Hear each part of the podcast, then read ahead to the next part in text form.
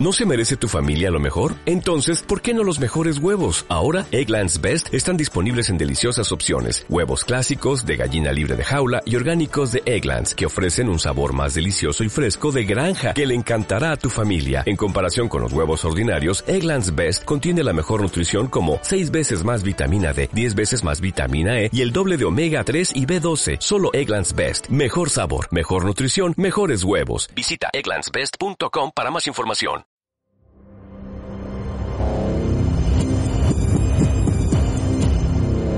Los siete pecados digitales. Con Iñaki Tobar.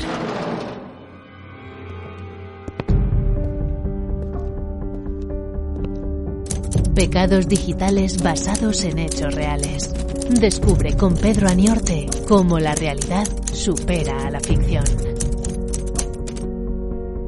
Bienvenido, bienvenida, pecador digital, a este dossier especial basado en hechos reales. Ya lo sabes, pecados digitales basados en hechos reales. Esa sección tan bien traída que nuestro amigo y pecador y Peter Aniorte, dos veces al mes, dos sábados al mes, prepara con mucho amor y disfrutamos aquí con fervor.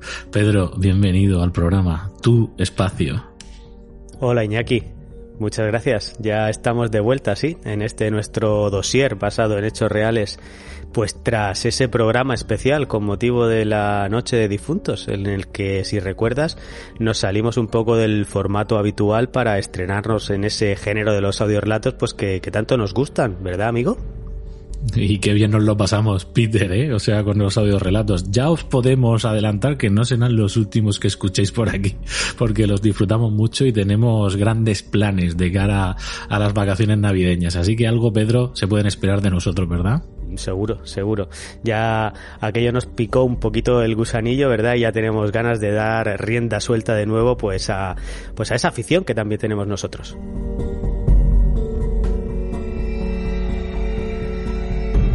Bueno, amigo, pues llegados a este punto toca el tema del fin de semana. O sea, sabes que fin de semana doble, ¿no? Programación doble. Empezamos hoy con tu dossier, que, que estoy deseando ver qué nos has traído, y mañana programa regular, que va a ser basado en asesinos en serie. Así que imagino que algo relacionado viene por aquí hoy, ¿no? A ver, sorpréndeme.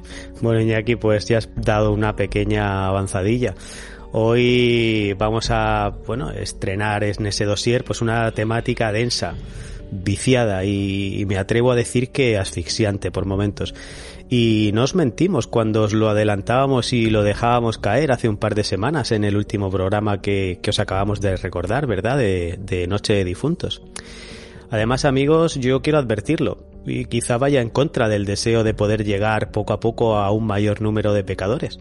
Pero la temática que, que vamos a tocar hoy no es apta de nuevo para aquellos de vosotros pues que seáis dueños de, de un corazón sensible, porque, porque hoy eh, en realidad me gustaría decir esta noche, ya que creo que, que, es un programa y si tenéis la opción de hacerlo, para escuchar y disfrutar bueno, disfrutar, no sé si realmente ese es el término correcto, eh, en total oscuridad y bien pertrechados bajo ese edredón que os sirva de refugio momentáneo.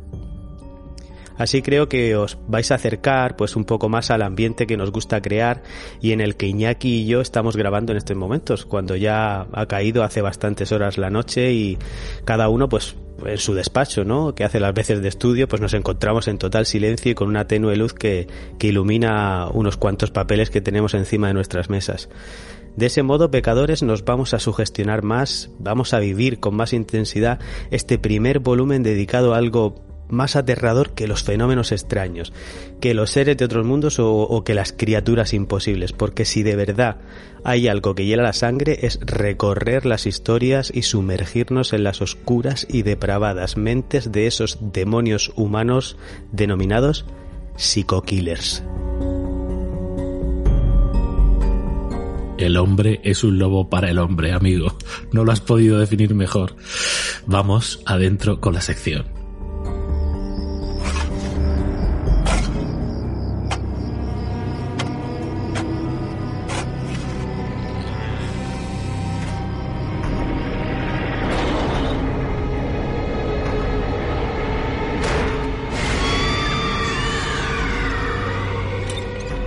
Me siento solo en esta casa. Estoy muy solo.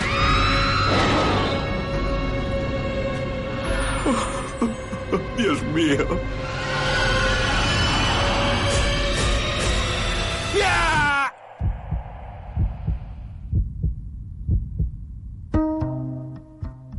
Ha llegado la hora de que ejecutes la voluntad del Señor.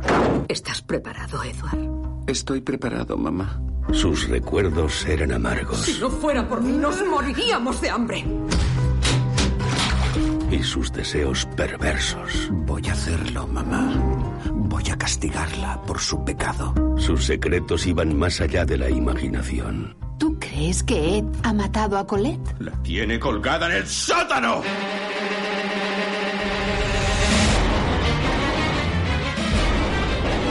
Te quiero mucho, mamá.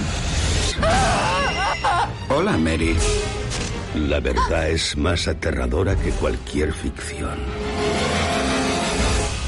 Claro que algunas personas están bastante trastornadas.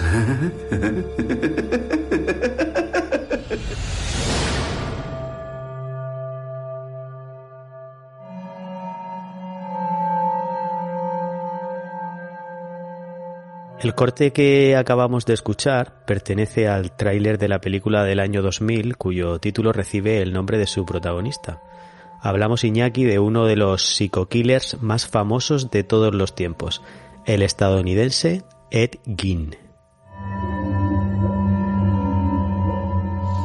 Madre mía, ese nombre ya me produce escalofríos porque te confieso, Pedro, que como muchos de los pecadores que nos están escuchando, no lo conocía de oídas. Sí, claro, soy un poco friki y sabía, conocía algunos detalles, pero nunca me había sumergido en la historia y gracias a ti me he documentado intensivamente y he visto la peli en cuestión y he de advertiros, pecadores, agarraos que vienen curvas.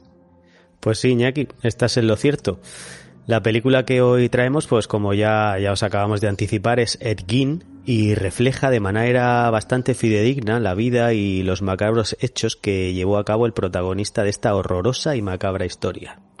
Y si te parece, vamos a comenzar por poner un poco en situación a todos nuestros amigos. Y para ello debemos cruzar el charco y trasladarnos hasta Estados Unidos y más concretamente hasta las afueras del pequeño pueblo de Plainfield, perteneciente al condado de La Crosse, en Wisconsin. Allí, un 27 de agosto de 1906, Edward Theodore Gein nace y nace en realidad aquel que fue más conocido como el carnicero de Plainfield.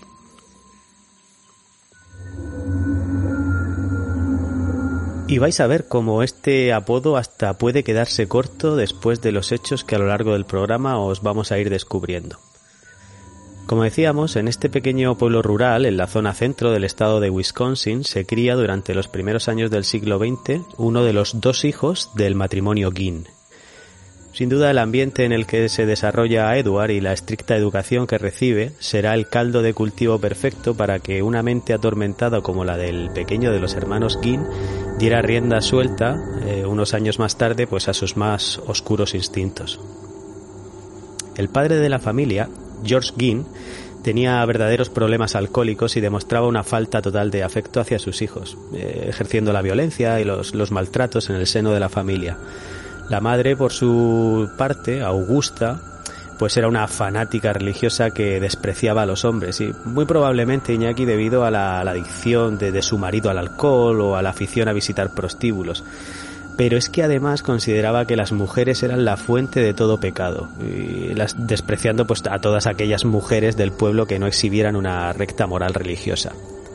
¿Cuántas veces hemos visto, verdad Iñaki, cómo este fervor religioso exagerado y del todo descontrolado acaba por marcar el desarrollo de los hijos y causar secuelas mentales o trastornos psicosociales en el mejor de los casos? Y entiéndeme ¿eh? cuando digo el mejor de los casos, ya que hay otras ocasiones en las que estos trastornos acaban desembocando pues en asesinatos o carnicerías de lo más aberrante como más adelante veremos, ¿verdad? Efectivamente, amigo, el fervor religioso, vamos, esa es la carnaza y la gasolina perfecta de muchos de los grandes villanos que nos ha dado tanto la literatura como el cine, ¿no? Ahora mismo, con lo estás comentando, me está viniendo a la cabeza la madre de Carrie, por ejemplo, ¿te acuerdas? Que justamente tenía eso. O, el, o por ejemplo, la, la, la señora religiosa de La Niebla, del relato corto de Stephen King y película también, siempre fervor religioso por medio, peligro inminente. Sí, es cierto, eso eh, aquello que comentas ya lo trajimos, ¿verdad? En aquel monográfico especial de, Stephen King. Pues sí, es cierto, Iñaki, que el desarrollo mental y personal en jóvenes y adolescentes en el seno de familias desestructuradas, pues sea cual sea el motivo que dé lugar a ello, es sin duda propiciatorio para que aparezcan este tipo de, de personalidades proclives al homicidio. Y la verdad es que hemos visto innumerables ejemplos de asesinos, maltratadores o violadores que tienen en común el haber vivido estos dramas familiares en su niñez. Pues sí, amigo, deseando ver cómo eh, de alguna manera esto puede haber sido un poco el germen. Yo la verdad es que me estás hablando de este personaje y ya me imagino pues un poco una mezcla entre redneck y white trash, ¿no? Todo junto. Es lo que me imagino que es un caldo de cultivo ideal para lo que viene. Mm, así es, Iñaki, así es. Eh, bueno, pues si, si, te parece vamos a recuperar la historia, o más bien vamos a empezar con ella. Los, los Gin, el matrimonio y sus dos hijos, se trasladan en 1913 a un rancho de dos pisos que, que contaba con su propia granja a las afueras del pequeño pueblo, como ya hemos dicho, de Plainfield, que en aquella época pues apenas contaba con 700 habitantes. La familia trataría de reiniciar de alguna manera en un ambiente del todo rural, en un pueblo con pocas atracciones, for, formado pues por unas cuantas casas de madera y rodeado de unas pocas familias de granjeros. Allí el matrimonio pues se ganaría la vida, como hemos dicho, con su pequeña granja que además contaba con una especie de matadero en el sótano. Sin embargo, el cambio de aires no pareció que cambiase la tónica dentro de la familia, más allá de la manera de, de, ganarse el sustento, ¿verdad? Las borracheras de George, el padre, eran constantes y en muchas ocasiones acababan en agresiones a su mujer, que tras cada una de ellas se refugiaba en la religión y se arrodillaba para rezar de manera incansable.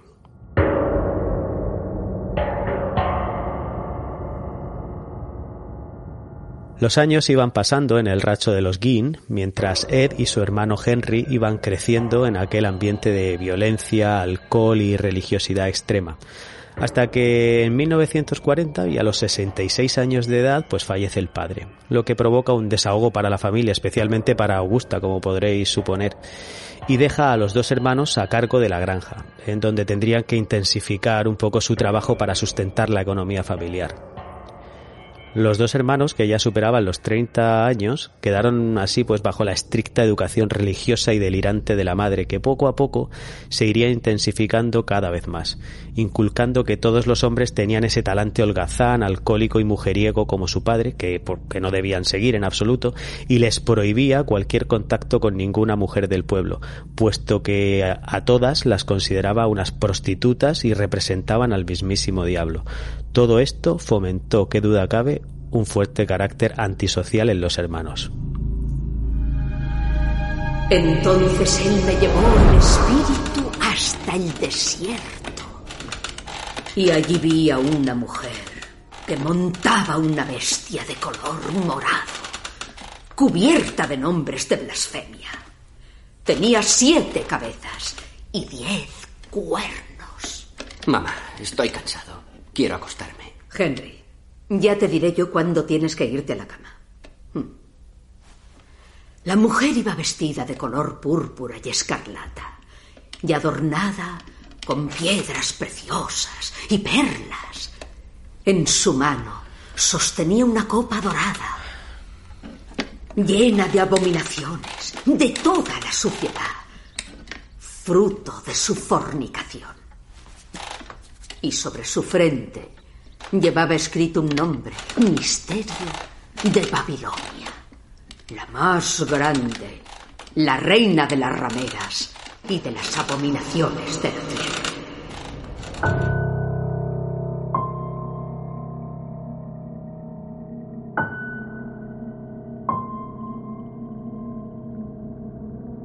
Fijaos amigos cómo en este corte de la propia película escuchamos un ejemplo de esa educación de, de, estricto corte religioso de la que estamos hablando. Y aunque la peli Pecadores no es ningún prodigio en cuanto a guion, fotografía o interpretaciones, de hecho yo diría que estaría cerca de ser un film de serie B. Sí que hay cosas rescatables como ese tratamiento de esta relación madre-hijo. ¿Qué te parece a ti, Iñaki? Pues coincido totalmente. Es verdad que yo he de, rescatar la interpretación del actor principal, además que me consta que se la preparó, estuvo varios meses preparándoselo, se leyó mogollón de libros y creo que es de lo mejor. De hecho, en Sitges, cuando se estrenó la peli, se le reconoció al actor su labor, ¿eh? Pero si hay algo que se te queda cuando acabas de ver la peli es efectivamente la relación madre-hijo que nos ha proporcionado momentos espeluznantes. Pues sí, pero bueno, como ya sabéis por y para fricadas de este tipo estamos nosotros aquí, ¿no? Así que bueno, como, como os decía, la película ahonda bastante en la impronta que la madre graba en la mente de Ed y la influencia que ejerce en la personalidad de este. De hecho, de hecho, mucho más que la de, la de Henry, su hermano mayor, que como ya hemos podido escuchar, sobre todo a partir de la muerte del padre y conforme se va haciendo adulto, empieza cada vez más frecuentemente a cuestionar a la madre y a sentir que ese tipo de ideas religiosas y el comportamiento hiperproteccionista de ella y aislante, pues eran del todo extraño y contraproducentes para ellos. Sin embargo, en Ed, el hermano pequeño, despertaba absolutamente todo lo contrario. Edward sentía un apego, una admiración y una dependencia de su madre que rozaba lo enfermizo. Toda la vida de él en realidad giraba en torno a su madre y aunque lo disciplinara constantemente, la consideraba como el mejor modelo de mujer que podía encontrar. Y amigos, estoy seguro que con esto que estamos comentando pues tendréis alguna película en el radar que toca esta temática. Yo os la dejo ahí votando y al final del programa os traeremos alguna recomendación en ese sentido, ¿verdad, amigo? Hombre, además estoy deseando verla venir porque la tengo claro que les va a encantar a los pecadores. Pues sí, bueno, continuamos pecadores y vamos a comenzar ya con la parte más oscura de la vida de este psico-killer y en donde conoceremos hasta dónde fue capaz de llegar este introvertido granjero. Poco después de la muerte del padre, Henry, el hermano de Ed, decide abandonar el núcleo familiar tratando de alejarse de la asfixiante personalidad de la madre.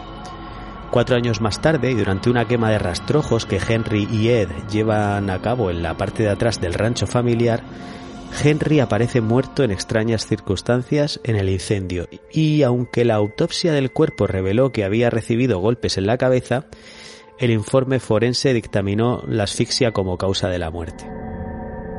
Años después de que se descubriera la macabra historia de Ed, se apuntó que Henry podría haber sido otra de las víctimas de Edward, aunque nunca pudo demostrarse.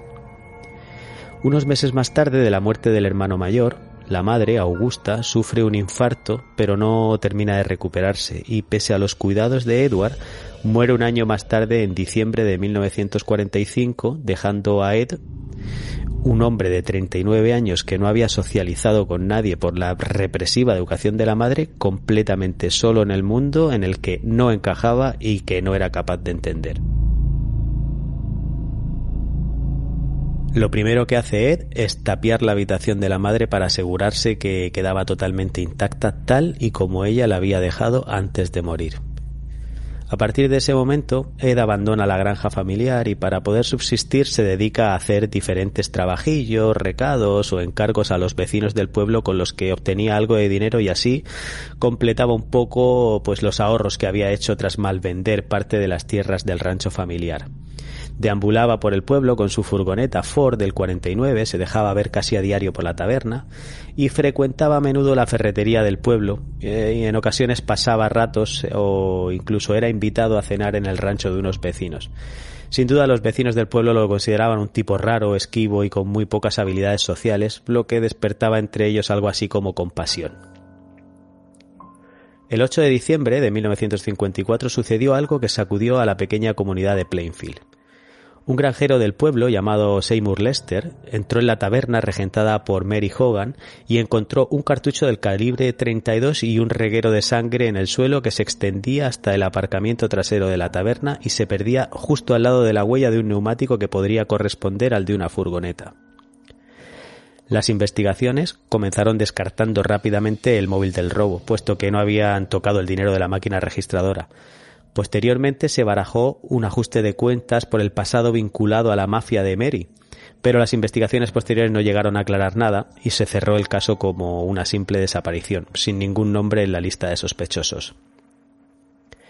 Sin embargo, otro vecino del pueblo que solía frecuentar la taberna dijo que Ed siempre se sentaba al fondo del local y que continuamente lo encontraba mirando fijamente a Mary.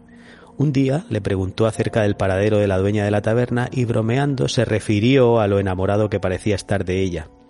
A lo que Ed le contestó entre risas nerviosas que no había desaparecido y que estaba en su granja pero este no le dio ninguna veracidad ni le prestó mayor atención debido a lo excéntrico del personaje. Sin hacer mucho spoiler, diremos que este hecho se recoge fidedignamente en la película que sigue aquí. Ostras, Pedro, es que te estaba escuchando hablar y como hace, vamos, hace cuatro días que he visto la película, estaba diciendo, madre mía, qué fidedigna que es la peli, o sea, qué respetuosos con la historia. De hecho, sabes que hubo una peli posterior de 2007 que por lo visto no mola nada, pero esta, por lo que estás contando, hasta el momento es, vamos, como si fuese un documental de la historia real. Pues sí, eh, creo que sigue casi a pies juntillas toda esta historia que ahora mismo estamos, estamos un poco contando.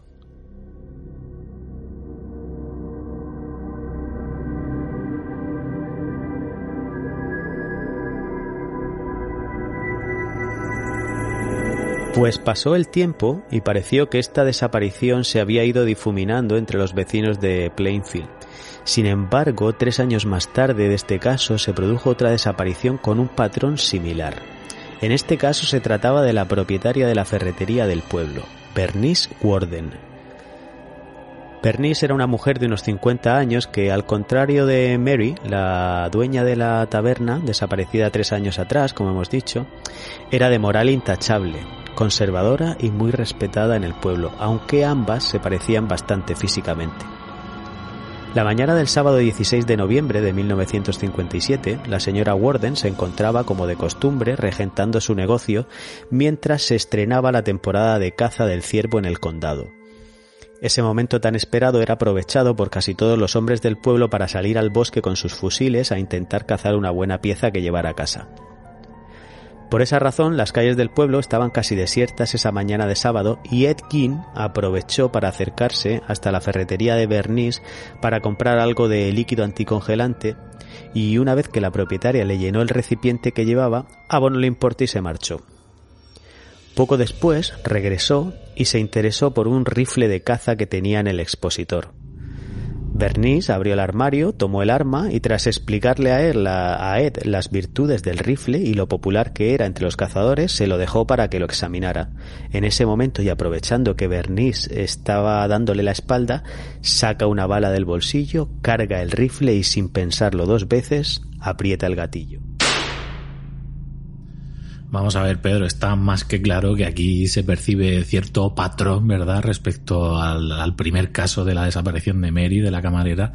Y también pienso una cosa, ¿no?, que si yo fuese un depredador, como, como está demostrado que finalmente era Ed, eh, esperaría que el resto de, depredadores, ¿no?, entre comillas, estuviese fuera del corral para cometer mis fechorías. Quizá ese momento de todo el mundo de cacería fue un escenario ideal para él, que no se pudo resistir. Sin duda, sin duda. De hecho, como tú dices, había, parece que había un patrón este, entre estas dos, eh, estos dos homicidios. Eran mujeres de mediana edad, aparecían enormes charcos de sangre en el suelo, signos de haber, haber sido a los cuerpos arrastrados, ¿verdad? Cuerpos que hasta el momento no habían aparecido y también parecía que se había utilizado una escopeta para cometer el crimen. Por tanto, ligando ambos casos, podríamos suponer que el sospechoso pues fuese la misma persona.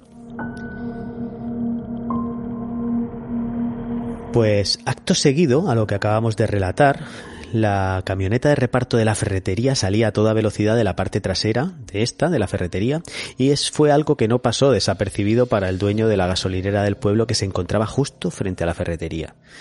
Unas horas más tarde, ya por la tarde, llegó hasta la ferretería Frank, el hijo de Bernice, Frank era el ayudante del sheriff y solía pasar a por su madre a la hora del cierre para recogerla y volver a casa, a casa. Pero esa tarde reparó enseguida en que había algo extraño. La puerta estaba cerrada pero las luces se habían quedado encendidas. Tras golpear varias veces en la puerta sin obtener respuesta, volvió a casa a por una copia de la llave para poder abrir. Al entrar en la ferretería se topó con un enorme charco de sangre en el suelo, pero no había rastro de su madre ni de la caja registradora. Acto seguido dio parte al sheriff del pueblo, quien junto a sus ayudantes se presentaron en la ferretería. Harry, el hijo de Bernice, no dudó un instante en apuntar el nombre de su principal sospechoso. Ed Gein. Su madre le había contado a Harry que Ed aparecía casi todos los días por la ferretería para hacer pequeñas compras, otras veces no llegaba a comprar nada, y en la mayoría de las veces se le quedaba mirando fijamente, algo que desconcertaba a Bernice. Unos días más tarde, vio como Ed aparcaba la furgoneta frente a la ferretería y permaneció horas observándola. Pero lo que hizo que no tuviera duda de quién era el sospechoso fue el libro de contabilidad donde la señora Warden apuntaba cada una de las ventas de la ferretería. La última anotación del día correspondía a un anticongelante vendido a Ed Ginn. Acto seguido, el sheriff y un ayudante pusieron rumbo a la granja de los Ginn.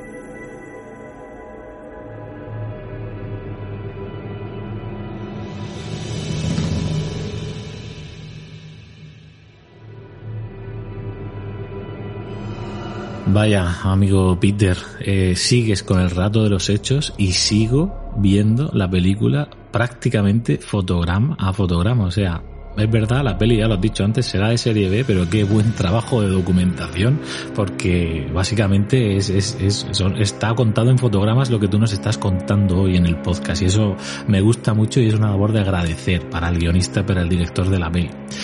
Ahora bien, por lo que acabas de comentar y teniendo muy presente el último tramo de la peli, sé que nos adentramos en la parte más oscura y que si hay un sitio del cual proviene la frase el sótano de los horrores, creo que va a ser ahora. Pues sí, Iñaki, lo cierto es que esta parte de la historia que viene a continuación es en la que pensaba cuando al principio del programa pues advertía que no era apto para esos corazones sensibles. Y bueno, yo sigo manteniendo esa advertencia. Vamos a continuar porque tenemos que seguir con la historia y continuamos con el relato de estos hechos eh, donde lo dejamos, que era aquella patrulla, ¿verdad?, del sheriff y su ayudante dirigiéndose hacia el rancho de Edgin. Pues mientras una patrulla detenía a Ed justo después de cenar en el rancho de su vecino Bob Hill, el único amigo que tenía en el pueblo, el sheriff y su ayudante se adentraba en casa de Ginn por la puerta trasera de la cocina. Lo que allí encontraron esa noche les marcaría de por vida. Al entrar, encendieron sus linternas ya que se encontraban en total oscuridad. El sheriff sintió como algo le rozaba el hombro y al volverse se topó con un cuerpo decapitado de mujer que colgaba del techo boca abajo. Un gancho sujetaba un tobillo y con un alambre el otro pie quedaba sujeto a una polea. El cuerpo estaba atado de pies y manos y había sido abierto en canal y estaba completamente eviscerado. No había duda, Iñaki, se trataba del cadáver de Bernice Warden. Madre mía, qué visión. La tengo muy presente ahora mismo y además es una de esas escenas que creo que hemos visto repetidas en múltiples películas del cine gore a lo largo de los años. Luego lo vamos a ver, ¿verdad, amigo? Con lo que vas a traer por aquí en cuanto a recomendaciones e inspiraciones de los hechos reales. Lo que sin duda os invito ahora mismo a que hagáis es que aquellos de vosotros que estéis en la oscuridad, encender un momento el móvil y fijaos una vez más en la carátula del podcast de hoy, fijaos una vez más en el rostro de Ed Gein que sale en el centro fijaos en esos ojos de alguien que no parece perturbado, pero que tampoco parece, parece estar un poco más allá que, que acá, ¿verdad? Pero desde luego no parece alguien capaz de hacer la escena atroz que acaba de relatar Peter. Si esto te parece fuerte, Iñaki, que sin duda lo es, y acabas de comentar películas gore, ¿verdad? Pero os lo recuerdo, estamos hablando de hechos reales, ¿verdad? Pues como te decía Iñaki, si esto te parece fuerte, eh, porque la imagen es dantesca realmente, espérate a que vayamos describiendo lo que los miembros de la policía descubrieron en el interior de esa macabra vivienda. Después de recuperarse del impacto de aquella imagen y tras pedir ayuda por radio, el sheriff y su ayudante volvieron a entrar en la casa. Hasta el lugar llegaron varias patrullas y se instaló un generador con el que poder tener suficiente luz para continuar con el registro de esta verdadera casa de los horrores.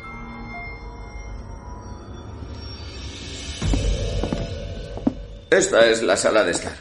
Perdona que haya tanto desorden. Eh, bueno, está bastante oscuro. ¿Te importaría que descorriéramos las cortinas? Ya lo he hecho yo. Eh, veo que te gusta leer. Bastante. Cosas educativas y de interés. Eh, ¿De qué trata Perversos Cazadores de Cabezas de la Jungla? Es la historia de un chico y su novia. Asesinados y decapitados por cazadores de cabezas. Cogen la cabeza reducida de ella y se la dan al dios de la jungla como ofrenda. ¿Y por qué la de la chica? Para ellos las cabezas de mujeres son mucho más valiosas. Sobre todo con pelo largo. ¿Te gusta leer esas cosas sobre cazadores de cabezas? Sí, sobre eso. Caníbales. Acabo de comprarme un libro sobre resucitación. La casa estaba completamente llena de basura y desperdicios, excrementos, latas, revistas pornográficas de terror y de anatomía humana y artículos sobre cambio de sexo. De hecho, el propio Ed en los interrogatorios posteriores declaró que tras la muerte de su madre había comenzado a desarrollar fascinación por la anatomía y fantaseaba leyendo reportajes y las primeras noticias sobre las operaciones de cambio de sexo, hasta llegar a plantearse incluso convertirse en mujer. Comenzaron entonces a descubrirse elementos de lo más macabro. En la cocina se encontraron, varios cráneos partidos por la mitad y empleados como cuencos o como portavelas. Una de las sillas de la cocina estaba hecha con piel humana, al igual que varias pantallas de lámparas, papeleras y fundas de cuchillos.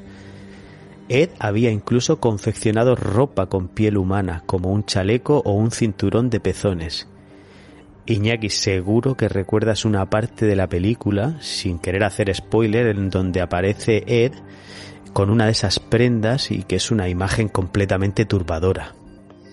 Hombre, yo creo que es uno de los puntos más climáticos de la peli. La peli en algunos, en, la, en el título original lleva el sufijo, digamos, de Dancing in the Moonlight, ¿vale? O sea, hace referencia a danzar bajo la luna. Es exactamente lo que hace este personaje de, de Ed Gein, que lo hemos visto toda la peli, pues eso, como un turbadillo atontado y de repente vemos ya el descenso a los infiernos de por dónde debe estar pasando su mente, vistiendo esos trozos de piel humana que por supuesto nos recuerdan a otra peli que luego comentaremos y que nos deja totalmente traspuestos, por lo menos a mí. Me dejó en plan, madre mía, madre mía. Pues el horror, amigos, no había hecho más que comenzar. Entre los más atroces descubrimientos, pues se encontraron dentro de una bolsa de plástico la cabeza y el corazón de Bernice Warden, la dueña de la ferretería, aparte de unas cajas con restos humanos pertenecientes a diferentes cuerpos sin identificar. En la habitación de Ed había una colección de nueve máscaras de piel humana con el pelo intacto, cuatro de ellas colgadas alrededor de la cama de King, además de unos cráneos en las esquinas de la propia cama y algunas cabezas reducidas, una de ellas la de Mary Hogan, la propietaria de la taberna desaparecida tres años atrás. Tan solo había en la casa una habitación totalmente intacta y ordenada. Seguro que a estas alturas podéis adivinar cuál era, ¿verdad? Así es. La habitación de la madre permanecía sellada con tablones clavados en la puerta desde el mismo día de su muerte. Una vez se hizo el inventario por parte de la policía de todos esos macabros objetos del interior de la Casa de los Horrores, comenzaron los interrogatorios y posteriores exámenes psicológicos. Ed declaró que solo era consciente, pero de manera muy difusa, de haber matado a Bernice Warden y que todos los otros restos humanos que se habían hallado en su rancho pertenecían a nueve cadáveres de tumbas que había profanado del cementerio, ya que en ocasiones sentía la necesidad de robar cuerpos o partes de ellos. Ed se enteraba de los fallecimientos de vecinas del pueblo leyendo los periódicos y la noche después del entierro iba al cementerio y sacaba el cadáver o cortaba las partes que le interesaban para trasladarlo a su casa. A Ed también se le preguntó sobre canibalismo y, necrofilia, ya que se observaron indicios en el cadáver de Bernice Warden, aunque lo negó diciendo que los cuerpos olían realmente mal. Es más, reconoció que utilizaba los cuerpos que robaba para intentar resucitar a su madre a través de estos cadáveres de mujeres semejantes a ella, como hemos podido escuchar en el corte de audio, ¿verdad? En el que eh, Ed hablaba sobre esos libros de resucitación, ¿verdad? Y además todos esos rituales también se ven en la propia película. Cuanto más comentas, Pedro, más veo como el director y el guionista unieron los puntos del relato de los hechos auténticos con la peli, porque una vez más, aunque en los hechos no, no te lo explican todo, te dejan una parte a la imaginación, pero cómo los conectar en la peli, cómo rellenan esos pequeños huecos que no podemos ver ni certificar, eh, veréis que están muy bien traídos. Por ejemplo, esta parte del canibalismo, Peter, que estás comentando ahora, en la película no llegan en ningún momento a decir este tío es caníbal ni ha comido, pero si te acuerdas, justo en la última cena, nunca mejor dicho, donde Ed Gein está comiendo de invitado, está cenando de invitado en casa de unos vecinos, que es donde finalmente lo detienen, eh, los vecinos, justo cuando empieza el plano, a esa escena, están diciendo, mmm, ostras, Ed, qué buena está la carne que nos has traído hoy para cenar. Y no se dice nada más y se pasa de puntillas sobre el tema, pero la imaginación echa a volar, ¿verdad? Pues sí, y más Iñaki, cuando en el pueblo era sabido que realmente Ed no era un aficionado a la caza. Y ahí lo dejo. Él no solía salir nunca en esas batidas de caza cuando empezaba la temporada de la caza del ciervo. Bueno, amigos, eh, continuamos y los informes médicos y psicológicos dictaminaron que Ed no estaba capacitado para ir a juicio y fue internado hasta 1968 cuando parecía que había mejorado psicológicamente, aunque el pueblo no, no olvidaba y demandaba la celebración de un juicio. Juicio que se llevó a cabo durante una semana y en el que se declararía culpable de dos asesinatos, pero nunca llegó a cumplir pena de prisión ya que fue de nuevo internado. Pasamos, si te parece, Iñaki, a escudriñar la mente de este asesino basándonos en el punto de vista médico. Y es que según estos, el caso de Ed Gein es uno de los más complejos de la criminología ya que en él se suman diferentes y turbadoras filias como el fetichismo, el boyerismo, el travestismo y puede, como hemos dicho, ¿verdad?, que el canibalismo y la necrofilia. Un combo que sin duda desembocó, como hemos visto, en las mayores atrocidades. Correcto, y en el, bueno, en el síndrome este de Edipo, ¿no? De totalmente enamorada de su madre, porque entre toda la casquería que has comentado también había una caja, si no recuerdo mal, llena de vulvas que recortaba también de sus víctimas femeninas. Eso pone los pelos de punta y creo que van por ahí los tiros. Así es, los psiquiatras concluyeron que todas las perversiones que lo llevaron a cometer tales hechos tenían su origen en un trastorno psicótico que tomaba como base la anormal y especial relación que Ed, como tú has dicho, tenía con su madre y como tú bien has eh, argumentado, acudieron al complejo de Edipo para intentar explicarlo, que no es otra cosa más que expresar una dependencia excesiva de la madre, justificándola en todo momento, sin que el hijo consiga separarse de ella y buscando en sus parejas pues las mismas cualidades de la madre y que por lo general hace que nunca lleguen a sentirse plenos. En este caso, Ed fue un paso más allá intentando sustituirla a través de sus víctimas, ya que se comprobó el extraordinario parecido entre estas y su madre. Edward Ginn tras pasar casi media vida en una institución psiquiátrica, murió por insuficiencia respiratoria el 26 de julio de 1984 a los 77 años de edad. Sus restos fueron enterrados en el cementerio de Plainfield, donde en la actualidad, como no, podremos encontrar su tumba al lado de la de su madre.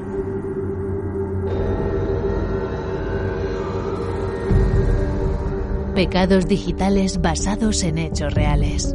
Descubre con Pedro Aniorte cómo la realidad supera a la ficción. Bueno, pues Madre mía, qué intenso, ¿eh? Ya lo advirtió el amigo Peter al inicio del programa. vamos dando carpetazo a este dossier especial de pecados digitales basados en hechos reales con un par de curiosidades, ¿no? Y ya todas las influencias y la cola que ha traído esta película. Por ejemplo, primera curiosidad sobre la peli de Ed Gein, Ed Gein, perdón, peli de 2000 o del año 2000 os recuerdo, no la de 2007 que es eh, no, no tiene la misma calidad para nada ni es tan fidedigna a los hechos, ¿eh? Pues la casa en la que acabamos de comentaros que detuvieron finalmente a Ed es la misma casa, la casa de Jarvis que aparece en el capítulo final de Viernes 13, justamente Viernes 13, día hoy que estamos grabando el episodio, Pedro. Una, una buena curiosidad. Y y por último, y ya para dar paso al, resto de influencias que nos trae Peter, simplemente comentar la influencia de la cultura popular que ha tenido esta historia, que ha calado tanto en la sociedad estadounidense, que por un lado, igual te veta las cosas y te censura la mayor tontería, que luego te ensalza, pues esto, a los asesinos en serie. Para que os hagáis una idea, la camioneta, la famosa camioneta Ford del 49 que comentaba Peter al principio, pues fue adquirida por un empresario emprendedor de la zona se dedicó a eh, vestirla y a maquillarla directamente pintando con sangre su interior para pasearla por los pueblos de la zona, obviamente cobrando una entrada como la furgoneta de los horrores de Ed ¿no? Ahí os hacéis una idea de, cómo están las mentes por allí, por el otro lado del charco. Y aparte de eso, pues eh, aquí Peter ahora va a traer una serie de, pelis que, bueno, creo que todos conocemos y nos van a gustar, pero hasta ha tenido eh, versiones de comedia, ¿verdad? Y otras cosas, Peter. Pues fíjate, antes de, hablar de esas recomendaciones, ¿verdad? Quería también hacer un pequeño inciso y venía un poco al hilo de, lo que acabas de comentar de la, camioneta. Y es que también hubo una propuesta porque salió a, su, a subasta lo que era el rancho, ¿verdad? El rancho de Ed Gein. Y creo que había eh, de alguna manera alguna propuesta, como decía, para, para ser comprado y convertido en eh, pues otra atracción como Casa de los Horrores. Y claro, esto a ojos del pueblo no era nada, nada bien visto. Y una noche, parece que accidentalmente, esa, ese rancho de Edgin pues eh, fue devorado pasto de las llamas es también un poco una anécdota eh, en base y relacionada pues con este con esta historia.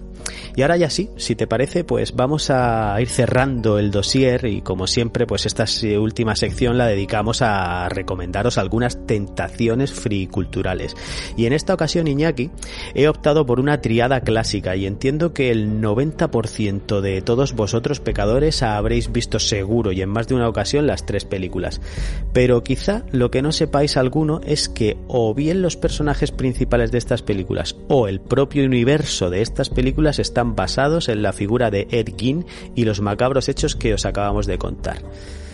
Y así, mm, por orden cronológico, vamos a empezar por ese clásico de 1960, dirigido por Alfred Hitchcock, que es Psicosis quien nos recuerda al personaje de Norman Bates interpretado por el genial Anthony Perkins, además regentando aquel oscuro y siniestro motel de carretera y la casa donde él se aloja con su madre.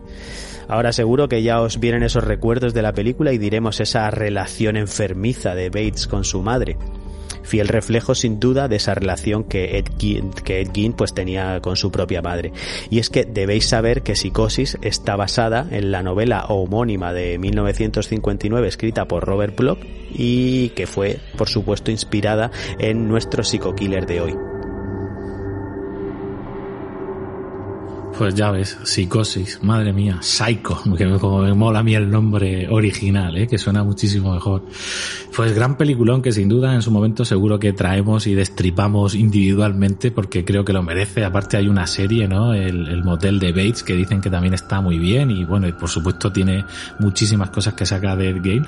Yo simplemente aquí comentaros una curiosidad que tiene que ver precisamente con cómo el director Hitchcock quería de alguna manera hacer un guiño o introducirnos a esa secreto, ¿no? Que se desvela al final de la peli. No lo diré por si alguno todavía no ha visto Psicosis, aunque me extraña, y que era la, la voz del protagonista, de, Anthony Perkins, cuando el protagonista, cuando Norman Bates descubre el primer asesinato y se pone a gritar, oh madre, oh Dios, sangre, sangre, Hitchcock aquí astutamente utilizó el ecualizador que tenía a mano para eliminar todas las frecuencias graves de su voz, de manera que la voz de Bates Pareciese una voz casi femenina y, y adolescente, ¿no? Ya como dejando ahí una pista de lo que podíamos descubrir al final. Gran toque Iñaki ese, la verdad. pues aquí tenéis esa primera recomendación de, de, la, de la tarde. Y luego, para continuar con, con esa cronología que decíamos, traemos la segunda película recomendada, que no es otra que el clásico de terror independiente de 1974, llamada pues la Matanza de Texas. Y como a ti te gustan los títulos en inglés, Iñaki, pues The Chainsaw Massacre. Eh, su director, Top Hooper, nos trae una película de, pues, de lo más angustiante y, violenta. Eh, él mismo contaba la gran influencia que fue la historia de Ed Gein para desarrollar la trama de la película y es que no debe pasar mucho metraje de la peli para darnos cuenta de la cantidad de referencias que hay hacia la historia del carnicero de Plainfield. Una familia caníbal, una chica colgada en un gancho de carnicero o el propio protagonista Leatherface con su máscara de piel humana. ¿Podemos pedir algo más? Bueno, sí, una, una licencia por parte del, del director, la famosa motosierra sin la cual no estaríamos hablando de este clásico. Bueno, pues yo te voy a decir algo sobre la motosierra, que fue en realidad el germen primigenio de que Top Hopper dirigiese esta peli, y fue una situación cotidiana, como le suele pasar a muchos directores, ¿no? Estaba Tobe Hopper en unos grandes almacenes, una gran ferretería americana, que sabes que ahí está muy de moda, ¿no? Tipo brico de pota, ahí son muy frikis y les gusta ir a comprar cosas para cometer asesinatos en masa, ¿no? Básicamente. A lo grande. a lo grande. Total, que estaba Top Hopper en una cola, porque eran fiestas navideñas y estaba en una cola gigante, tenía mucha gente por delante, estaba nervioso y que se tiraba de los pelos. Y en esas que estaba él, de repente mira hacia un lado y se ve una pared con el muestrario de sierras mecánicas. Y dice que esa conexión de ideas de mm, me podría abrir paso aquí ahora mismo, cogiendo una de estas y saliendo de aquí, eso es lo que él reconoce que le dio pie a montar todo el universo de la peli. Vaya, vaya. Parece que hay muchas más mentes desviadas de las que pensamos, ¿verdad? Total. Sí, pero de, luego, Peter, si hay que decir algo, yo también me gustaría en su momento traer eh, alguna cronología de todas las pelis relacionadas con, con Leatherface, ¿no? Y, la, matanza de Texas, porque me parece brutal y a mí, no, no sé a ti, pero de pequeño, a mí eso me ha influenciado mucho y tengo algunos planos grabados en la cabeza que no se miran nunca, sobre todo por la realidad que el director le metió. O sea, pero quiero decir realidad no por basa, por el hecho real de Ed Gein en sí, sino realidad de que es que los actores se hacían sangre en el rodaje y había ropa manchada de sangre, de sangre que era suya, porque había camisetas tan llenas de sangre de pollo o de cerdo que eran básicamente cartón piedra y olían fatal y daban náuseas. Y por la famosa mesa de la cena de la peli Peter, esa mesa llena de despojos que en realidad eran despojos de verdad de carnicería y que a 45 grados del desierto de Texas estaba pudriéndose y los actores poco menos que literalmente estaban vomitando detrás de la cámara. Entonces, claro, todo eso contribuyó a una atmósfera creo que única y que algunos medios de la época calificaron como la, la película más disturbing después del exorcista. Pues sin duda, sin duda, porque es una película que queda totalmente grabada y más cuando probablemente la vimos nosotros en, en esa adolescencia que también hablábamos al principio un poco del, del programa. Pues para terminar con la trilogía de la que estábamos hablando, vamos a avanzar ya hasta 1991 con la ganadora de cinco premios Oscar de la Academia, que es sin duda El silencio de los corderos. Entiendo que no hace falta las presentaciones, ¿verdad? Pues sí, al margen de Clarice Starling y Aníbal Lecter, recordad que tenemos al perturbado asesino en serie que hay que desenmascarar, llamado Buffalo Bill. Al, pues ahora estamos recordando, ¿verdad? Lo estamos recordando bailando frente al espejo con ese traje de piel humana intentando transformarse de alguna manera en mujer. ¿Os suena, no? Pues ya ves, Peter. Aquí, desde luego, ya sabéis que en el, en, el primer volumen de Asesinos en Serie de la primera temporada, precisamente hablé de esta peli del silencio de los corderos. Mañana os recuerdo que tendremos el segundo volumen y vendrán sorpresas también. Y Anthony Hopkins, que creo que todos estamos de acuerdo que junto a Jodie Foster o incluso por encima de ella es lo que más brilla en esta peli, que brilla con oscuridad propia, mejor dicho, eh, pues Anthony Hopkins igual te sorprende saber, Peter, que, que apenas aparece 24 minutos en todo el metraje de la peli. Y sin embargo, Sin embargo, se llevó un Oscar, ¿eh? Fíjate lo que, lo que consiguió con su presencia este hombre, este señor, en pantalla. Además, no solo eso, antes os he dicho que el prota de Ed Gein de la peli se preparó durante dos o tres meses, se leyó cuatro o cinco libros y oye, hace un buen papel. Pero es que Anthony Hopkins, que es un verdadero actor del método ser caballero de los buenos, este se tiró eh, viviendo y conviviendo con presos durante meses y meses y asistiendo a juicios sumarios de grandes asesinos y de condenados a muerte para impregnarse bien del personaje. Yo creo que eso en la peli se ve muy reflejado. Claro, sin duda, pues todo ese trabajo previo al final eh, da sus frutos y aunque solamente fuese en esos veintitantos minutos de metraje en los que aparece, pues eh, sinceramente logra un resultado espectacular. Pues amigo, eh, ya hemos repasado esas tres eh, recomendaciones, ¿verdad? Esas tres tentaciones friculturales eh, a modo de película y yo, que tú sabes que tengo esa vertiente musical muy a flor de piel, pues quiero traer un par de apuntes musicales también relacionados con, con Ed Gein. Y tratándose de este tema, pues no podía faltar uno de los reyes del thrash metal. Son Slayer con su tema Dead Skin Mask del álbum Season in the Abyss. Y el tema Nothing to Gain, que es una, bueno, es, es, un juego de palabras del grupo Mad Bane, donde hablan de la vida y los crímenes de este psico-killer americano. Pues ya ves, vaya tela, ¿eh? O sea, influencia en toda la cultura popular y para todos los gustos. Sin duda, Peter, a mí te iba a decir, me ha encantado, no es que me haya encantado, pero he considerado muy interesante para mi intelecto el descubrir toda esta historia de, de uno de los grandes psico-killers, si no el primero reconocido que tenemos en la historia, ¿no? Y, y, fíjate toda la cola y toda la influencia que arrastra detrás. Peter, yo solo puedo darte las gracias como siempre por ese trabajazo magistral que te traes para ilustrarnos, educarnos, entretenernos y, por qué no decirnos, y lo mejor, estremecernos. Pues amigo, vamos a volver con un nuevo dossier especial basado en hechos reales el próximo sábado 28 de noviembre y hasta entonces y como siempre no os, os, olvidéis de disfrutar todo lo posible. Iñaki compañero, un fuerte abrazo y hasta el siguiente episodio. Te escucho mañana en los siete pecados digitales. Perfecto, Pedro. Eso, pecadores, no os olvidéis mañana en los siete pecados digitales, volumen 2 de asesinos en serie. Así que si os habéis quedado con ganas de más, preparados. Adiós.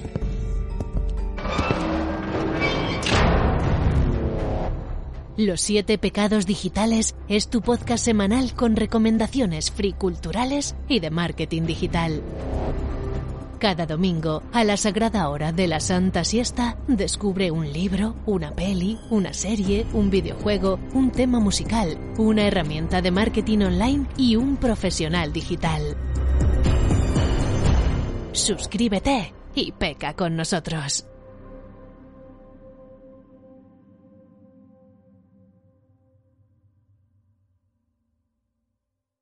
If you only have a 401k, you're not getting the most for retirement. Wait, what? Add a Robinhood IRA on top, then they'll boost it by 3%. You can do that? And if you transfer in any retirement account, you get 3% on top of that. Is there a limit to the match? No limit. Robinhood Gold gets you the biggest contribution match of any IRA on the market. Sign up for Robinhood Gold at Robinhood.com slash boost by April 30th. Subscription fees apply. Investing involves risk. 3% match requires gold for one year from first match. Must keep IRA for five years. Match on transfers subject to additional terms and conditions. Robinhood Financial LLC member SIPC.